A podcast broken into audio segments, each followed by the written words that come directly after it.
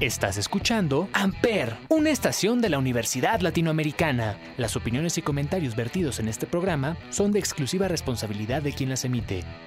Amper Radio presenta.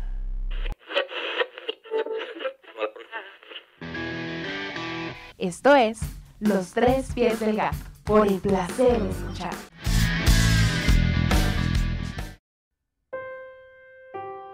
La inauguración de los Juegos Olímpicos de Tokio 2020, retrasados un año debido a la pandemia, fue muestra de despliegue técnico, logístico y creativo por parte del Comité Olímpico de Japón, un país donde la tradición se une a la tecnología y la modernidad para mostrar al mundo la forma en que dicha nación se ha levantado de entre los recuerdos de la guerra y las crisis por fenómenos naturales de manera magistral. Hoy podemos ver, gracias a dicha tecnología, incluso imágenes de la intimidad de los atletas mientras se preparan para las competencias. Pero hay un antecedente que viene desde 1936 y que marcó el camino para que esta tecnología nos traiga esta estética del deporte. Nos referimos al controvertido film Olympia, de la directora alemana Leni Riefenstahl. ¿Quién fue esta mujer?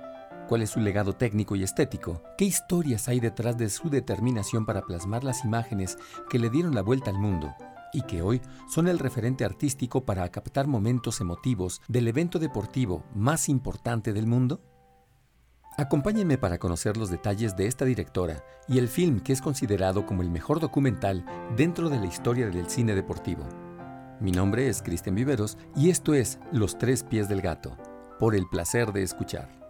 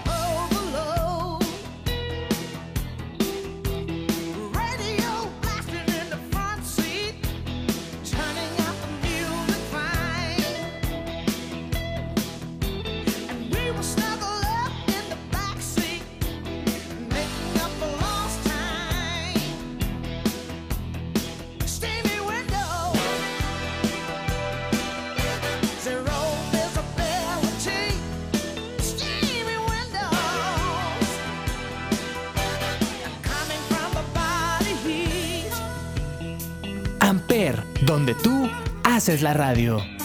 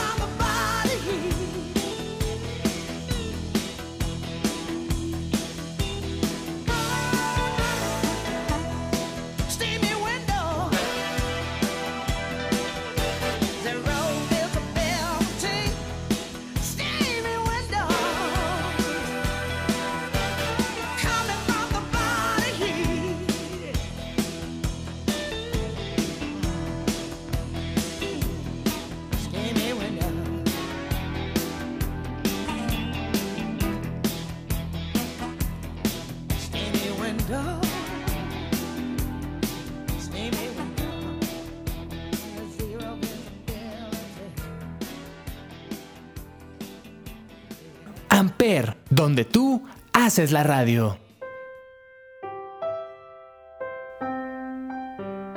En la década de los años 30, la Alemania nazi vio en el cine uno de los medios de propaganda más efectivos. Fritz Lang, uno de los directores de cine más importantes de la Escuela del Expresionismo alemán, fue invitado por Joseph Goebbels, ministro de propaganda de Hitler, para dirigir los films que serían la punta de lanza del gobierno de Hitler. Lang ya había cosechado grandes éxitos como Metrópolis y el film M, y había recibido la invitación de los grandes estudios norteamericanos para dirigir en ese país. Cuenta la historia que en la reunión de Lang con Goebbels, el director de cine le dijo que no podía aceptar el ofrecimiento debido a que él era judío. A lo que Goebbels contestó, aquí es judío quien nosotros decidimos que debe ser judío. Si aceptas el cargo, tu pasado judío desaparece. Poco tiempo después, Fritz Lang abandona Alemania para exiliarse en los Estados Unidos de Norteamérica. Ante la negativa de Lang, el ministro de Propaganda vuelve su mirada a una directora incipiente, pero enamorada del cine, Leni Riefenstahl, una mujer visionaria, nadadora de competencia, montañista, fotógrafa, actriz, directora de cine. De hecho, fue la primera mujer que dirigió una película en Alemania. En la década de 1930, dirigió las películas de propaganda nazi El triunfo de la voluntad y Olimpia, lo que generó atención y reconocimiento a nivel mundial. Las películas son consideradas ampliamente como dos de las películas de propaganda más efectivas y técnicamente innovadoras jamás realizadas. Su participación en el triunfo de la voluntad, sin embargo, dañó significativamente su carrera y reputación después de la Segunda Guerra Mundial. Si bien nunca fue miembro oficial del partido nazi, siempre se la vio asociada a las películas de propaganda que hizo durante el gobierno de Hitler. Hitler invitó a Riefenstahl a filmar los Juegos Olímpicos de Verano de 1936, programados para realizarse en Berlín, una película que según Riefenstahl había sido encargada por el Comité Olímpico Internacional.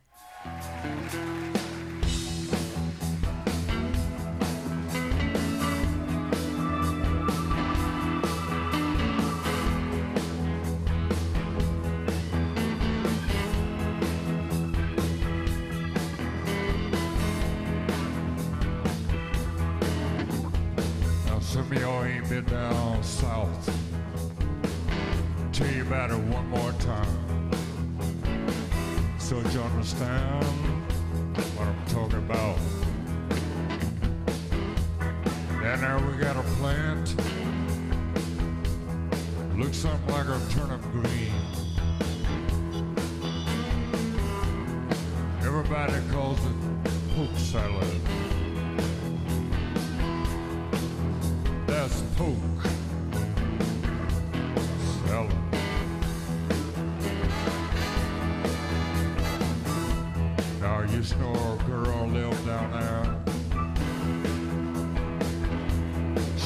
out in the heat. Uh,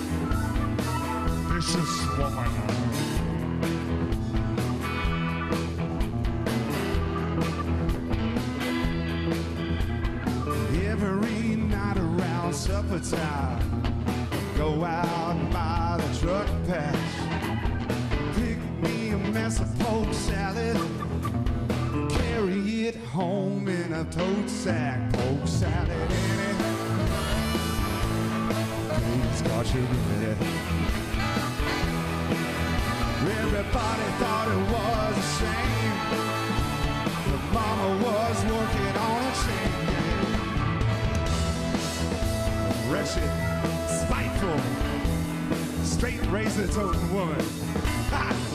Lord have mercy. Pick me, master.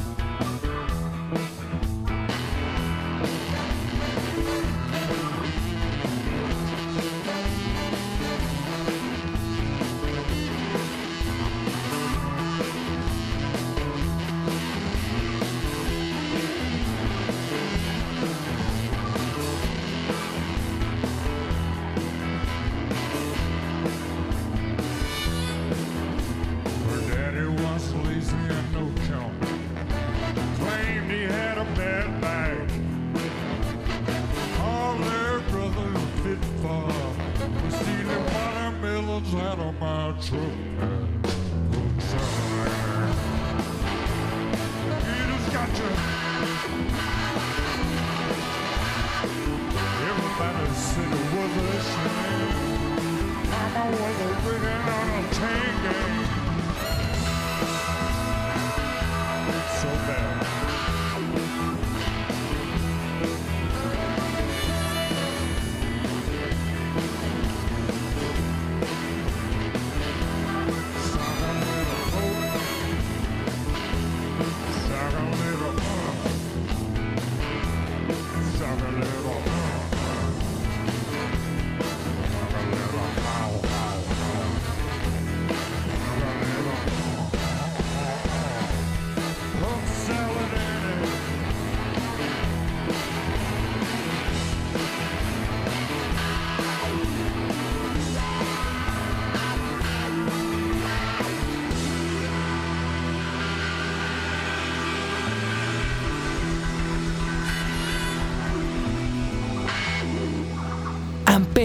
Donde tú haces la radio.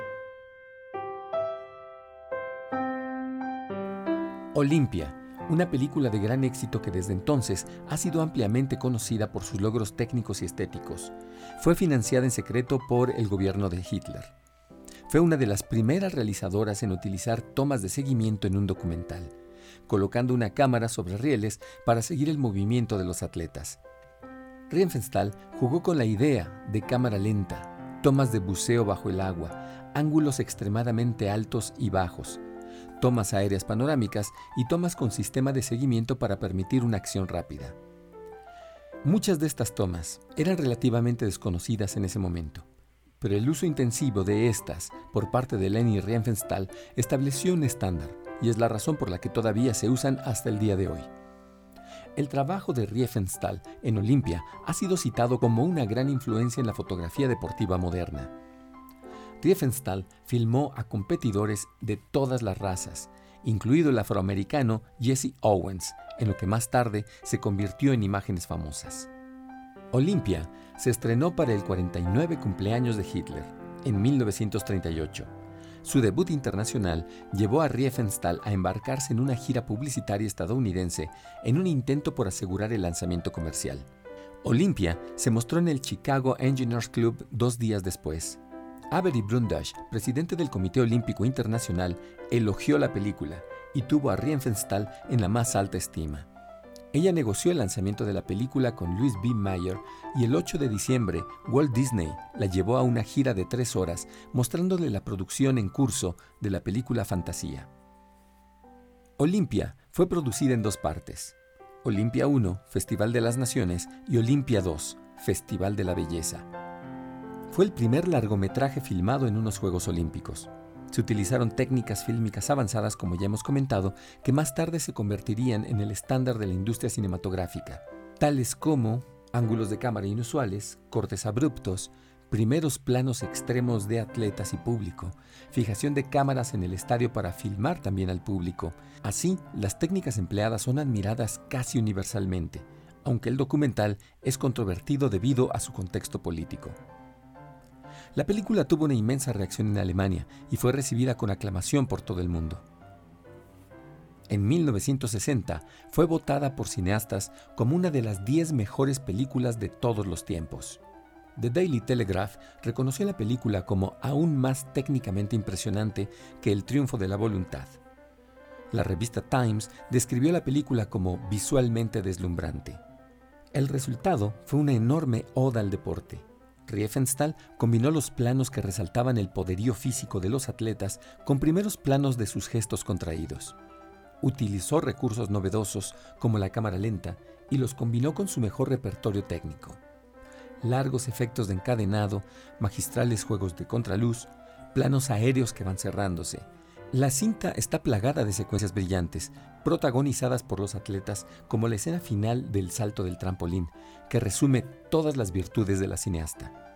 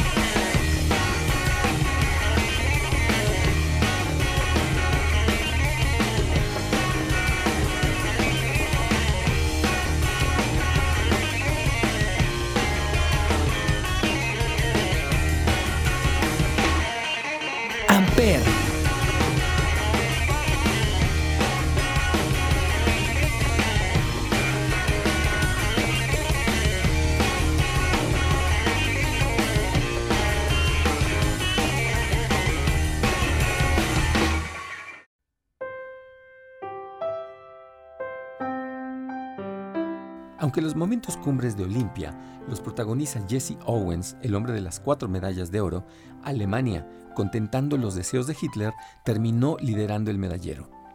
Pero el atleta norteamericano salió erigido como un símbolo mucho mayor. Riefenstahl recoge con detenimiento los cuatro triunfos de Owens, los 100 metros lisos, la carrera de relevos 4 por 100, los 200 metros y el salto de longitud. El deporte sirvió como otro de los acontecimientos para remarcar o poner en valor determinadas actitudes que convenía destacar para la consecución de un fin. Jesse Owens compitiendo contra la idea de una raza aria superior en las Olimpiadas de Berlín en 1936. El segundo bloque del film Olimpia, Festival de la Belleza, se inicia con unas escenas donde se muestra el descanso de los deportistas más allá de las pruebas físicas. Imágenes con un cielo lluvioso, las gotas que caen sobre las hojas y la vida sana que el deporte simboliza. Riefenstahl se recrea con el retrato de los deportistas entrenando, preparándose, como lo vemos hoy en las tomas que nos envía Japón de los atletas actuales. Olimpia es, por último, un ejemplo del uso del montaje. Su creadora empleó dos años para estructurar todo el documental y conseguir uno de los aspectos más importantes de esta obra, el ritmo. Ritmo con el que juega Riefenstahl para incrementar la tensión de las pruebas y donde la música juega un papel fundamental, convirtiendo algunas escenas deportivas en auténticos ballets musicales. Por ello, aunque nos deleitemos con las imágenes de este inmenso fresco deportivo, los elementos que hemos intentado traer a primer plano confieren a Olimpia un carácter de documento propagandístico de un Estado totalitario que enturbia el resultado final. Riefenstahl murió mientras dormía alrededor de las 10 de la noche del 8 de septiembre del año 2003 en su casa de Alemania. Después de su muerte, hubo una respuesta variada en las páginas necrológicas de las principales publicaciones, aunque la mayoría reconoció sus avances técnicos en el cine. La película Olimpia ganó varios premios. Premio Nacional de Cine en 1937, gana el Premio Internacional del Cine de Venecia en 1938, obtiene premios en Polonia, en Grecia, tiene la Medalla de Oro Olímpica del Comité Internacional en 1939. Este es, en pocas palabras, el legado que Leni Riefenstahl deja para el mundo del cine en particular y para el mundo deportivo en general. A propósito de las Olimpiadas de Tokio 2020. Esto fue Los Tres Pies del Gato, por el placer de escuchar. Hasta la próxima.